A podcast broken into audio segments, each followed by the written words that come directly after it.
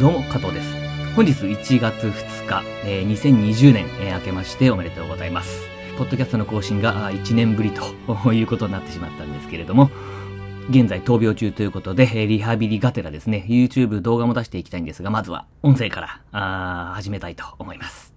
で、今日はですね、まあ、年を迎、あの、新年を迎えたということで、やはり皆さん、何か、あ夢であるとか目標であるとか、今年はどんな年にしようかなとか、まあどんな年にしようかなっていうふんわりしたものであればまあいいんですけれども、まあ何かね、目標とかね、えー、を立てると思います。まあ、例えばね、えー、今年こそは痩せるぞとか、運動するぞとか、ジムに行くぞとか、まあもちろん、うん、副業を始めてみたいなとか、あ何か本をね、えー、読む習慣をつけたいであるとか、まあ投資にチャレンジしてるのであれば結果をもっと出していきたいとか、まあいろんな、あの、目標の設定があると思うんですけれども、まず、やっぱり新年ということで、えー、必ずね、目標は立てていただければと思います。ただ、その目標の立て方を間違えるとですね、まあ、ほとんど効果のないものになってしまう可能性もありますので、今日お伝えしたいことは3つあります。それはですね、えっ、ー、と、目標、この3つを実行していただければ、あなたの夢、もしくは、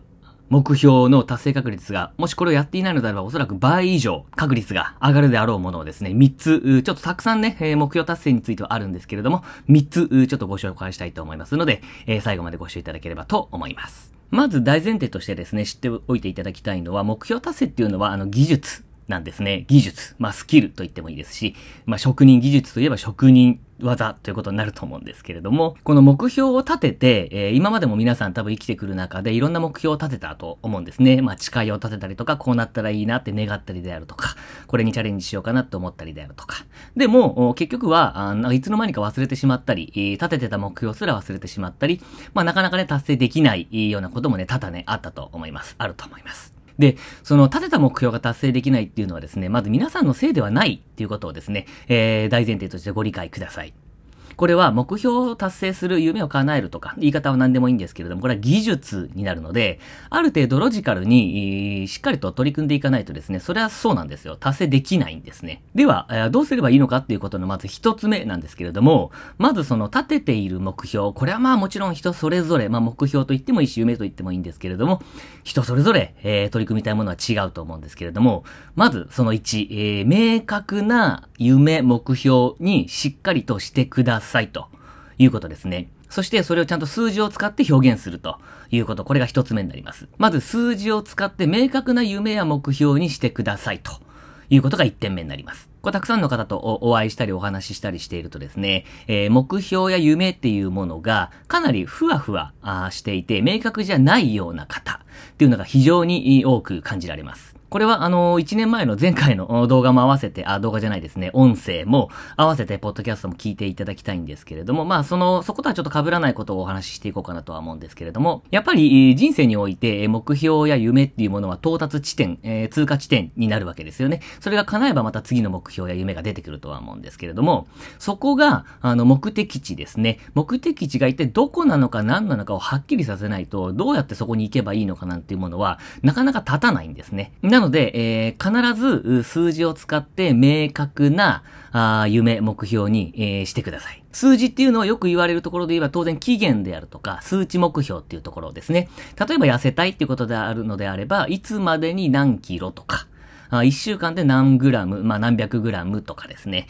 まあ例えばなんですけれども、まあそういったような、まあ投資とか、あまあ例えば副業とか収入とかっていうことであれば、いついつまでにどのぐらい、いついつまでにどのぐらいっていうふうに、えー、どのぐらいの期間でどのぐらいっていうようなものをしっかりと数字を使ってね、明確に、えー、目標を立てていただければと思います。で、二つ目がですね、えー、目標のスパンが今年ってもちろん皆さんなると思うんですけれども、一年後とか、まあそもそも1月の終わりどうなってるのかももはやわからないような段階になってくるかと思いますので、まあ普通生きてたらそうだと思うんですけれども、スパンが長すぎると、良くないんですね。なので、必ず、スパンっていうのは、もちろん今年トータルの目標っていうものはあるんですけれども、しっかりと短く細分化していくってことが非常に大事になります。これが二つ目ですね。え注意点の二つ目は、スパンが長長くなりすぎないように短くしてくださいということです。正直、今年の2020年の終わりですね、今年の終わりにどうなってるのかなんて、もしかしたらですよ、事故に遭うかもしれないし、怪我するかもしれないし、病気になるかもしれないし、えー、何か突発性のあるね、えー、ちょっと家庭の事情が出てきたりするかもしれないので、1年後とか、夏とか半年後なんていうのはちょっとあまりにも先すぎるんですね。先すぎる。なので、いわゆる現実味が湧かないというか、まあ、今日何するのかっていうことがですね、あまり意味がなくなってくるというか、実感が得られなくなってきてしまうしまうので、必ず、で、これ前回の動画でもお話はしてるんですけれども、まあ、まず、大きな目標を一つ立てたのであれば、4分割ぐらいにするのが非常に達成しやすいんじゃないのかなと思います。4分割、1年を4分割すると大体1タームが3ヶ月、3ヶ月かける4で12ヶ月になると思うので、しっかりと逆算して、マイルストーン立てて、4分割。もちろん、うん、で、3ヶ月で、え、1つのマイルストーンをクリアしていく。1年で考えると4つのゴールに小さくしてみると。目標を小さく区切ってみるっていうことですね。で、これに付随する話にはなるんですけれども、3つ目ですね。3つ目。皆さんが立てた目標を、の達成確率を上げるために、えー、これもしかしたら最も大事かもしれないポイントが3つ目になるんですけれども、これは、日時タスクに落とし込む、作業量ベースに落とし込むということになります。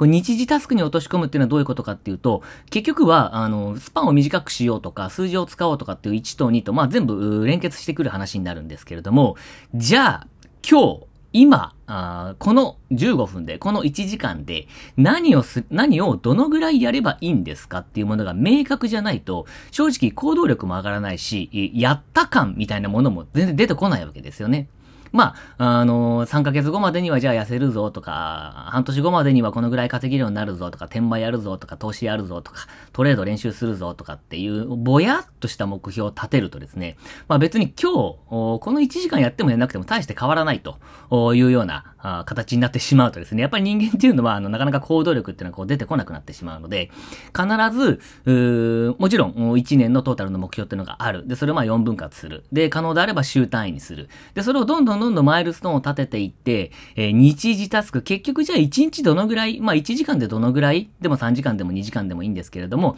やらなきゃいけないのかな？今日は何をどのぐらいやれば、あ3ヶ月でこうなるよね、半年でこうなるよね、1年後にはこうなってるはずだよね？っていういうのを、まあ余裕を持ったスケジューリングを組んでいくっていうことが非常に大事になると思います。この、まあ、ビジネスとか投資とか、まあ、何でもそうなんですけれども、この日時タスクに落とし込むっていうことができていないとですね、1ヶ月すらなかなか継続するのが難しかったりするんですね。もちろん年間の目標ってあるとは思うんですけれども、じゃあ今日やったからって別にやんなかったからとして大して変わらないようなものになってしまうと、結局習慣化されないので、絶対にやっていただきたいのは、日時タスクに落とし込むというものをしてください。当然これも明確に数字を使わないと意味がないので、何をどのぐらい一日取り組むのかっていうところですね。で、まあ、あの、あまりですね、気張ってですね、まあ、新年なんで、えー、気合入れすぎてかなりハードな設定にすると、当然日々日々生きている中でできない日だってあるし、忙しい日だってあるし、風邪ひくことだってあるだろうし、うん、いろんなことがあるとですね、一回つまずくともうやめちゃったりとか嫌になっちゃったりとかすると思うし、まあ、ある程度余裕を持ったあプランニングしていくことっていうのが、まあ、大事になるのかなと思います。では、えー、まとめますと、まずですね、目標を達成するってことは、これは技術であるんだよ、というところ。で、えっ、ー、と、目標を立てて達成できないことはたくさん皆さんあると思うんですけれども、まあ、それでなんか自分はダメなやつなんじゃないかなと思ってることはあるかもしれないんですが、そもそも達成できないのはあなたのせいではない、皆さんのせいではないと。まあ、人間というのはそういうものであるということですね。で、その上でやっていただきたい3つのことというのが、あ明確な夢、目標を数字を使って立てましょうと。いうことですね。ふわふわとしてると、どのぐらい進んでるのか、進捗状況どうなのか、遅れてんのか進んでんのかのかが全然わからないということになってしまうので、必ず数字を使って明確な夢目標を立ててください。で、2番。スパンが長すぎると、どのぐらい進んでるのかがよくわからない。進捗状況も把握できない。で、あまりに先すぎる3ヶ月後、半年後、1年後なんて言われてももはや想像できない。まあ、生きてるかどうかもわからないしね。えー、ということになるので、スパンはどんどんどんどん区切っていって短くしていきましょうというのが二つ目。で、三つ目が最終的には日時タスクに落とし込む。おそらく日時タスクに落としし込めない場合、まず継続していくこと自体が非常に難しくなってくるんですね。もちろん、うん、日時タスクに落とし込むことによって、タスクをその、目標達成までどのぐらい進んでるのかとかっていうモチベーションの問題にも当然関わってくると思うので、えー、やっって意味があるのかないのかとか、あどんぐらい進んだのかみたいなものの実感が得られないとですね、のれんに腕押しみたいな気持ちになってしまうので、まあ今日やなくても明日やればいいかみたいな感じになるとですね、ずるずるずるずる人間というのは皆さんが悪いわけではなくてですね、人間というのはそういうものなので、え、必ず日時タスクに数値とともに落とし込んでいく。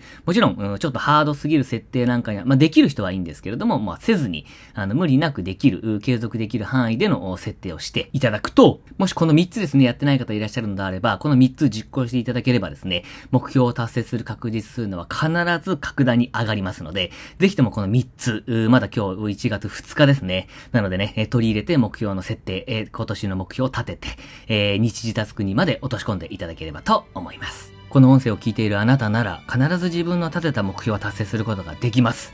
自分を信じてですね、数字に落とし込み、日時タスクに落とし込んで、今年はですね、えー、人生で一番いい年、最高の年、2020年になるようにですね、えー、スタートダッシュ切っていただければと思います。はい、ということで、えー、2020年まだ始まったばかりにはなりますけれども、また今年もですね、一緒に明るく元気に努力しながらですね、一緒に歩んでいけたらなと思っております。え何か質問や喋ってほしいリクエストなども随時お待ちしておりますので、え LINE アットの方にメッセージいただければと思います。それでは今年も何卒よろしくお願いいたします。ご視聴いただきありがとうございました。